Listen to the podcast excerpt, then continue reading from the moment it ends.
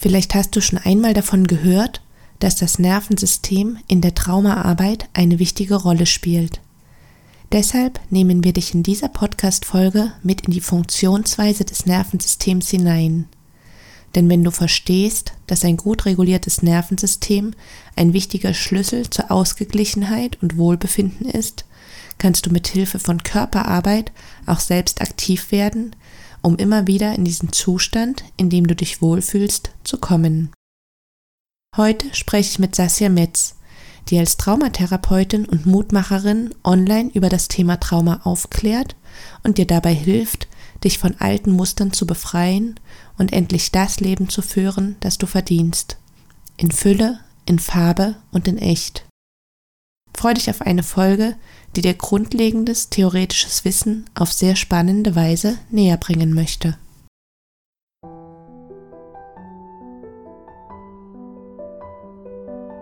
Hallo und herzlich willkommen zu einer neuen Folge im Podcast Berührende Momente für Frauen. Mein Name ist Dorothea Ristau und mir ist es ein Herzenswunsch, Frauen mit Essstörungen Räume zu eröffnen, in denen sie mit Hilfe von Berührungen mit ihrem Körper in Kontakt kommen können. Ganz konkret möchte dich dieser Podcast dabei unterstützen, ins Spüren zu kommen, Verbundenheit zu erfahren und auf behutsame Weise deine Schönheit als Frau zu entfalten. Ganz sehr freue ich mich, dass du heute dabei bist und wünsche dir nun berührende Momente beim Lauschen.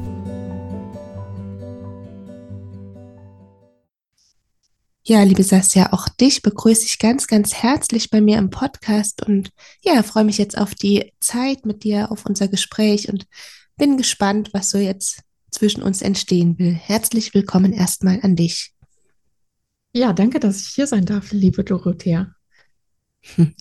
Heute soll es ja um das Nervensystem gehen und das Nervensystem spielt in Traumaarbeitskreisen ja wirklich eine große, große Rolle und ist dann aller Munde. Und gleichzeitig denke ich, dass jetzt vielleicht auch Frauen zuhören, die noch nie etwas vom Nervensystem gehört haben oder sich da noch nie näher damit beschäftigt haben. Wie würdest du denn diesen Frauen erklären, was es mit dem Nervensystem überhaupt auf sich hat? Also das Nervensystem, über das wir sprechen in der Traumatherapie, ist hm, das vegetative Nervensystem, also das Nervensystem, was wir nicht willentlich steuern können.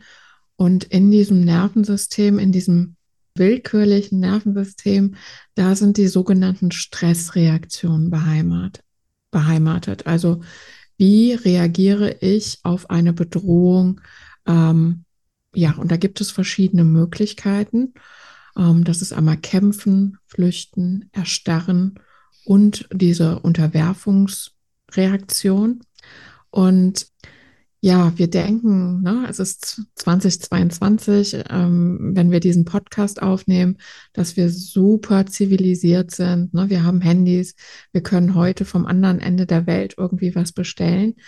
In uns drin wohnt aber noch so ein kleiner Steinzeitmensch. Und wenn dieser Steinzeitmensch irgendeine Bedrohung äh, registriert, unbewusst für die meisten, dann läuft diese innere Stressreaktion ab. Und ähm, das ist vielen gar nicht bewusst. Und das sorgt quasi in allen Lebensbereichen immer wieder für Probleme, wenn diese Stressreaktion nicht zu Ende geführt werden kann. Also wenn diese Stressreaktion und die Stressenergie im Körper verbleibt. Ja. Mhm. Du hast gerade schon angesprochen, diese äh, Reaktionen, Kampf, Flucht, Erstarrung und die Unterwerfung, was mir ehrlich gesagt auch neu ist, so dieser vierte Punkt. Genau, und kannst du da noch ein bisschen näher darauf eingehen, was passiert, wenn Menschen so in diese unterschiedlichen Zustände kommen? Vielleicht auch, wie fühlen die sich so in diesen Zuständen? Geht ja auch so also in diese Richtung. An dieser Stressreaktion an sich ist nichts verkehrt. Ne? Also das ist wirklich dazu gedacht, um dein Überleben zu sichern. Also da ist nichts verkehrt mit einem Menschen, wenn er in diese Stressreaktion kommt.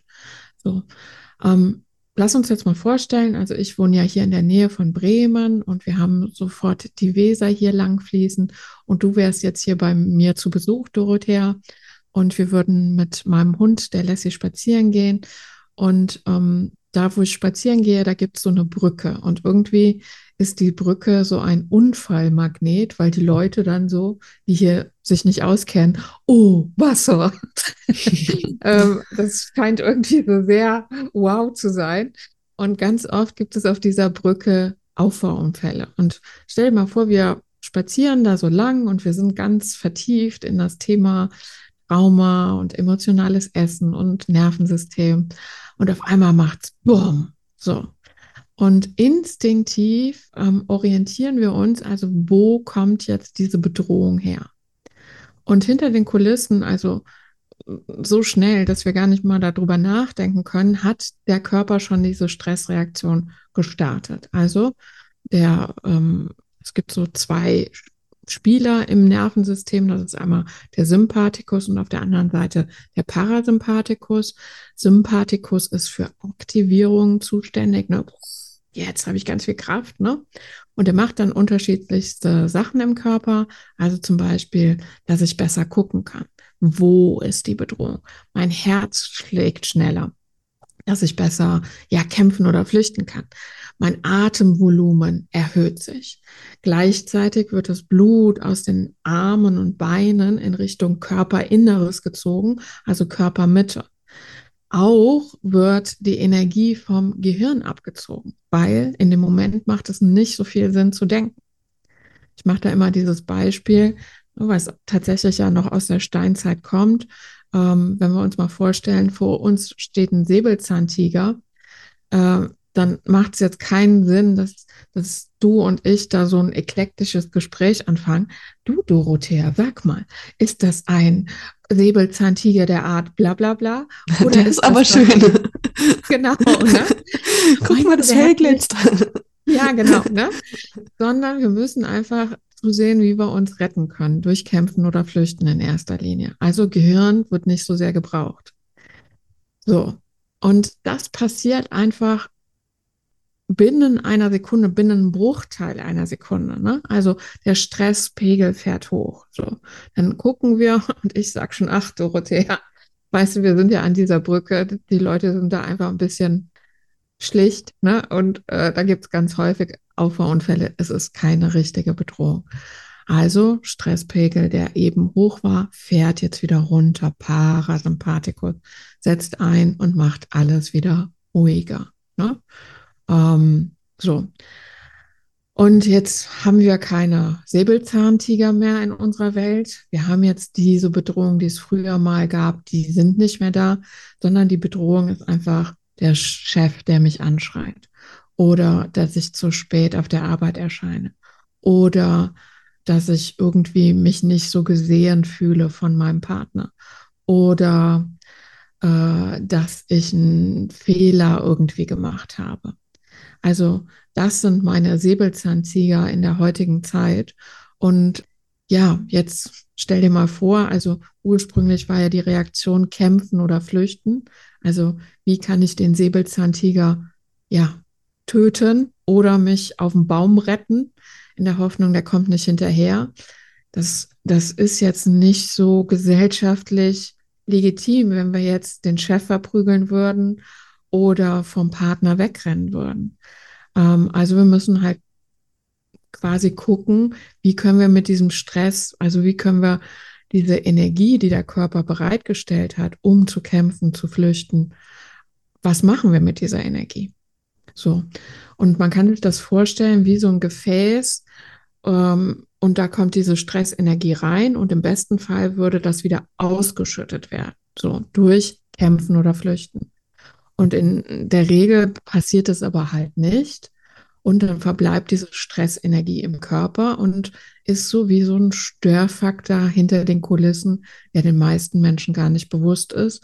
Und dann brauche ich irgendwelche Kompensationsstrategien, wie zum Beispiel Essen. Und ähm, ja, um das zu deckeln. Mhm. Ja, genau. Und Du hast jetzt schon einige Beispiele gebracht, so aus, aus dem Hier und Heute. Ich würde jetzt gerne auch mal den Bogen schlagen, weil ja in dem Podcast auch viele Frauen zuhören, die entweder sexuellen Missbrauch erlebt haben oder die auch Bindungsstörungen, Entwicklungstrauma so in sich tragen. Aus früherer Zeit und all diese Energien, die sind ja noch so im Körper ähm, gespeichert und machen natürlich auch was mit dem Nervensystem.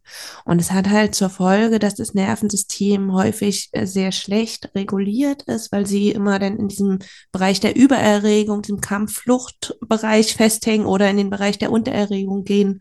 Und ja, kannst du uns jetzt noch ein bisschen näher erklären, wie ein nicht gut reguliertes Nervensystem funktioniert und wie ein gut reguliertes Nervensystem funktioniert? Ja, du hast das ja schon angesprochen mit diesen beiden Bereichen, Übererregung und Untererregung. Und ähm, hier ist ganz wichtig zu nennen dieses Window of Tolerance, das sogenannte Stressresilienzfenster. Also da gibt es einen resilienten Bereich in der Mitte und darüber ist die Übererregung und darunter ist die Untererregung. So, und im resilienten Bereich, da funktioniere ich gut. Da ist auch so das Credo, ich kann. Ne? Also ich kann mit dem Leben umgehen. So, und je nachdem, was wir auch so für eine Prägung erfahren haben in der Kindheit, neigt man dazu, irgendwie einen Bereich zu favorisieren, also entweder die Übererregung oder die Untererregung oder man pendelt so zwischen diesen beiden Bereichen hin und her und kommt gar nicht wirklich in diesen resilienten Bereich. So, wie sieht jetzt zum Beispiel Übererregung aus? Also ne, Übererregung zu viel und das Credo da ist, ich muss. Ne? Also man hört da schon, da ist ganz viel Druck, Anspannung. Ne? Also vielleicht sieht das dann so aus, dass ich tatsächlich im Körper sehr viele Verspannungen habe, äh, Nackenschmerzen sind da oft ein Thema, Rückenschmerzen, Kopfschmerzen. Ähm, und dann als Gefühl ganz häufig Wut, Ärger, Zorn, im äußersten Falle auch sowas wie Rage, ne? also dass jemand so wirklich richtig austickt. Angst ist da sehr oft ein Thema, bis hin zu Panikattacken. Und da ist halt ganz viel Druck. Also wie sieht so eine Frau, wenn die da in diesem Bereich feststeckt, aus? Vielleicht hat die so einen ganz hohen Standard nicht. Die muss immer perfekt sein, die ist auch immer in Eile, die ist auch immer gestresst, ne? Und die mag es eigentlich auch, wenn da ganz viel los ist. Also auf der einen Seite stöhnt sie so, oh mein Gott, ne? Immer ist so viel zu tun in meinem Leben, ne? Nie komme ich zur Ruhe. Aber auf der anderen Seite wäre es das Schlimmste für sie, wenn man sie zum Beispiel nach Bali in so ein Schweigeretreat schicken würde, wo sie eine Woche nichts macht, ne? Weil, mein Gott, was soll ich dann, ne? Dann merke ich vielleicht, was in mir los ist oder so, ne? Ähm, also auch ganz wenig Körperverbindung ist da. Ähm, auch so dieses gut funktionieren müssen, ne? Das kommt mir jetzt Genau, so. ne? Äh, also da ist oft so High Functioning, ne? Also hochfunktionale Menschen sind das, wo man auf den ersten Blick auch nicht denkt, dass da irgendwie was im Argen ist, weil auch unsere Gesellschaft so funktioniert, ne? Höher, schneller, weiter, so, ne? Und immer so ein bisschen Druck. Also das, das feiert ja unsere Gesellschaft. Und da passen diese Menschen ganz gut rein. Ja, das ist die Übererregung. Und der Unterschied halt genau die Untererregung, da ist zu wenig. Ne? Und da ist das Credo, ich kann nicht mehr. Es geht nichts mehr. So. Kann man sich schon denken. Also der Muskeltonus ist da sehr schlaff. Ne? Also alles ist irgendwie wabbelig. Ne? Also da ist keine Körperspannung. Ähm, als psychische Probleme haben wir da vielleicht sowas wie Depression, Burnout. Ganz gerne auch solche Erkrankungen, sind jetzt keine psychischen, aber sowas wie chronisches Schmerzsyndrom, ähm, ja, so eine Resignation mh, hm, dem eigenen Leben gegenüber, der Welt gegenüber, ganz gerne auch sowas wie Derealisation, Depersonalisation. Und falls die Zuhörerinnen das nicht kennen, also das ist so ein bisschen so, ich fühle mich ein bisschen fremd in dieser Welt. Ähm, ich weiß auch gar nicht, dass es mein Körper ist. Also ich muss meine Hand angucken, um zu wissen, das ist meine Hand. Ja, und so ein, ja, ich würde das als Alien-Gefühl bezeichnen. Ne? Also man kommt sich wirklich so ein bisschen fremd und andersartig vor und versucht das so ein bisschen zu verstecken. Ja. Mhm. Mhm. Du hast jetzt beide Bereiche angesprochen und da ganz viele Beispiele genannt und ich denke, die Frauen, die zuhören, können sich sowohl in dem einen als auch in dem anderen Bereich wiederfinden. Also sowohl dieses Hochfunktionale, dieses Perfektsein ist ja bei Essstörungen häufig zu finden, als auch diese Depression, dieses Ich kann nicht mehr, so wenn dann so dieser Kollaps kommt. Und genau. dennoch sehen wir uns ja nach Regulation, nach diesem Window of Tolerance, weil wir uns, also weil das ja einfach der Bereich ist, wo wir uns wohlfühlen. Und wenn wir entweder so oben oder unten festhängen, dann braucht es einfach Strategien zur Regulation, um wieder so in diese Mitte zu kommen. Und es können natürlich jetzt Essen, Nicht-Essen, Essen und Erbrechen sein. Und kannst du uns das ein bisschen näher erklären, wie diese Strategien helfen können, uns zu regulieren oder den Frauen helfen können, sich zu regulieren?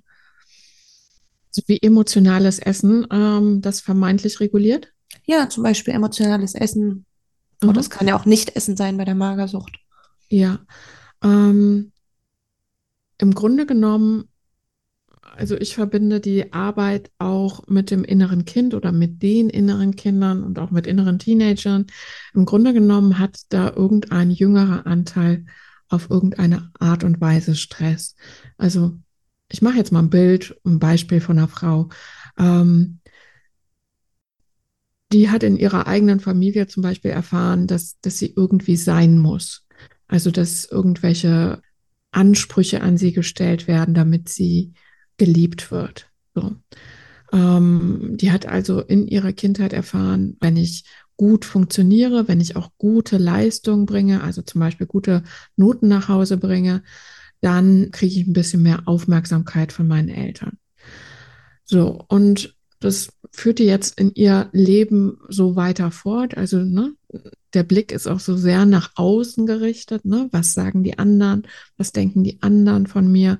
Also gar kein eigenes Gefühl dafür, was tut mir gut, was entspricht mir, sondern es geht immer der Blick nach außen. Hm. So, und dann passiert irgendwas, was weiß ich, dass der Partner irgendwie Kritik übt oder dass ähm, der Chef irgendwie rügt, weil eine Arbeit nicht so gelaufen ist. Und dann ist dieses innere Kind sofort in Hab-Acht-Stellung, oh mein Gott, oh mein Gott, oh mein Gott, die werden mich alle verlassen. Und das sind keine bewussten Prozesse, sondern das läuft quasi auch so im Hintergrund oder unter der Oberfläche ab. So. Und der Körper registriert unbewusst, da ist ganz viel Stress und irgendwann wird man mal gelernt haben, oh, Essen oder Nicht-Essen hilft, beruhigt. Na, also das wissen wir ja zum Beispiel vom Essen, dass fettiges Essen oder süßes Essen ne, auch tatsächlich eine nervensystemberuhigende Wirkung hat. So, und vielleicht ähm, ich kenne das auch noch aus, aus meiner eigenen Historie.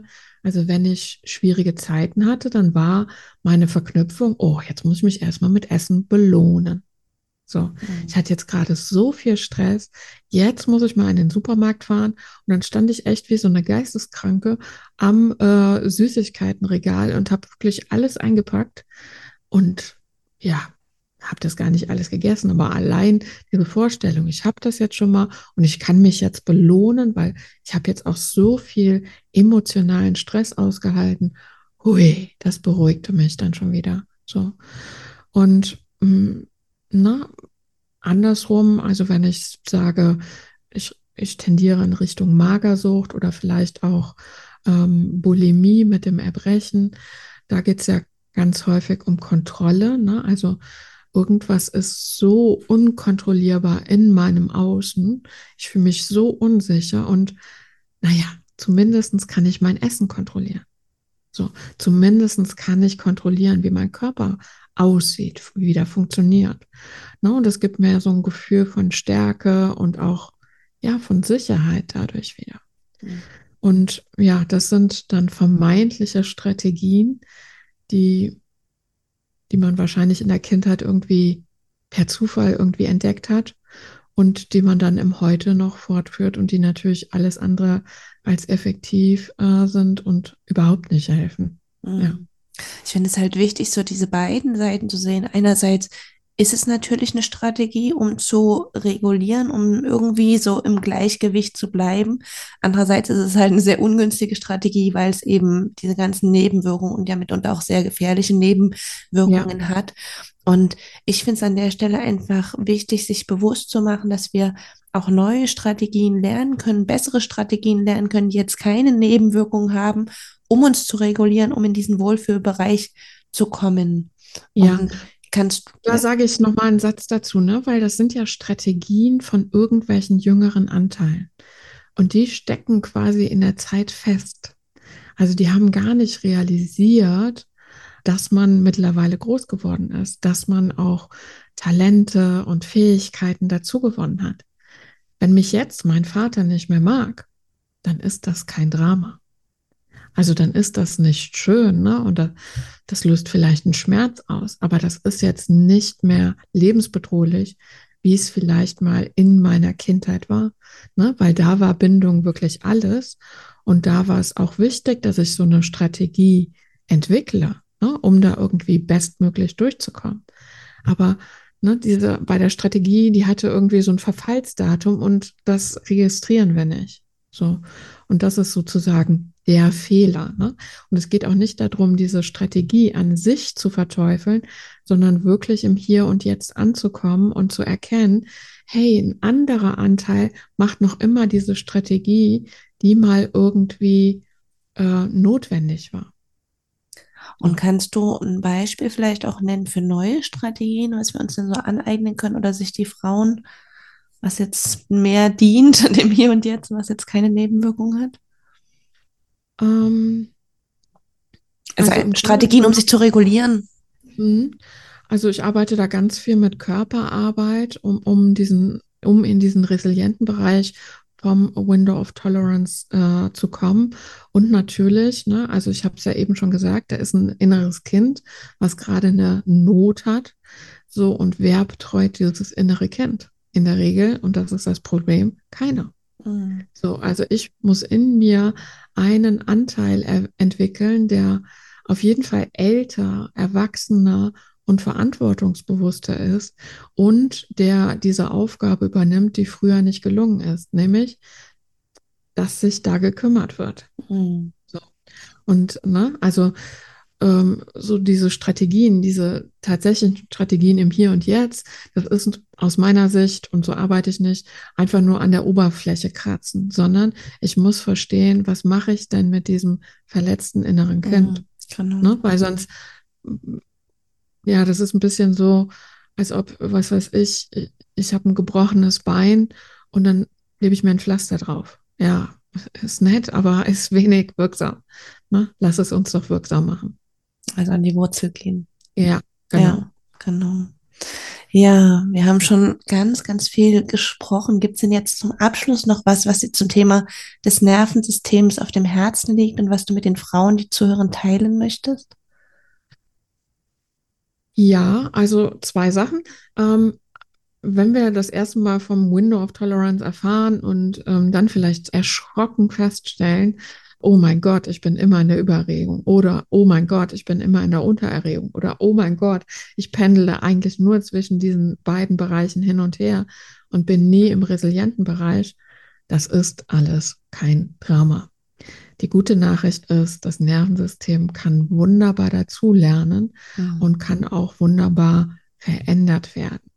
So, und es geht, und das ist dann der zweite Punkt, also die erste gute Nachricht, das Nervensystem kann lernen. Wie kann es lernen? Und jetzt wird es unbequem. Ähm, das lernt nicht dadurch, und jetzt spreche ich ja hier in einem Podcast, aber es lernt nicht dadurch, dass ich mir Wissen aneigne, sondern indem ich wirklich in die Umsetzung gehe. Also indem ich zum Beispiel Körperarbeit mache mhm oder indem ich mich in stressigen Situationen selbst mit meinem Nervensystem begleite, meine Gefühle begleite. So, und ähm, ich erlebe es immer wieder, ne, dass, dass Leute so ganz panisch sind. Oh mein Gott, mein Nervensystem ist jetzt wieder in der Übererregung, das darf nicht sein.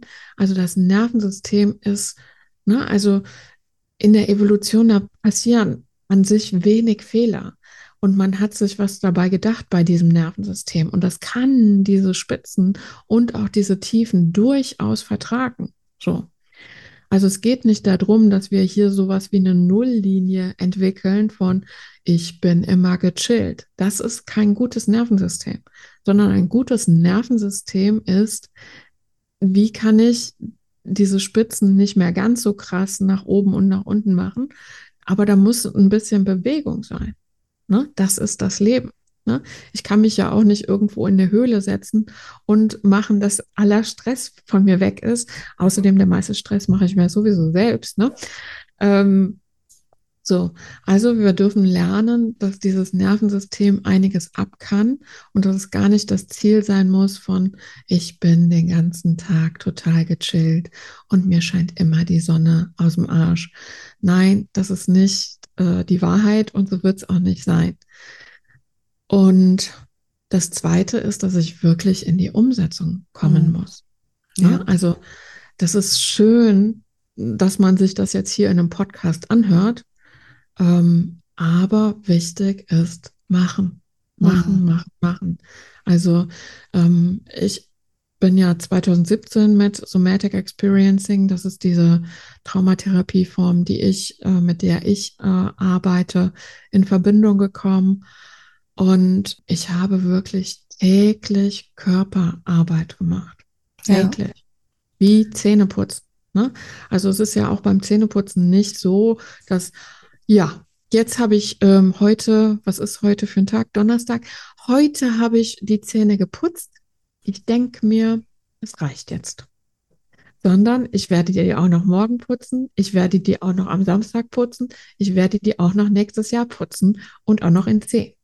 So, und genauso ist es mit dem Nervensystem. Also ich muss mir erstmal ein stabiles Fundament da erschaffen, um überhaupt in diesen resilienten Bereich reinzukommen und äh, dann auch ja das nicht schleifen lassen. Ja. ja. Genau, und wir haben jetzt heute wirklich so viel Theorie besprochen, die Körperarbeit jetzt nur ganz kurz gestreift, aber da gibt es jetzt wirklich auch ganz, ganz viele Folgen schon in dem Podcast, wo die Frauen dann auch reinhören können, wie das konkret gehen kann. Heute ging es jetzt so um die Grundlagen, das zu verstehen. Und ja, Sasja, und dich vielen, vielen Dank für das Gespräch und dass du dein Wissen mit uns geteilt hast. Ja, danke, dass ich hier sein durfte und ähm, alles Liebe für die Zuhörerin.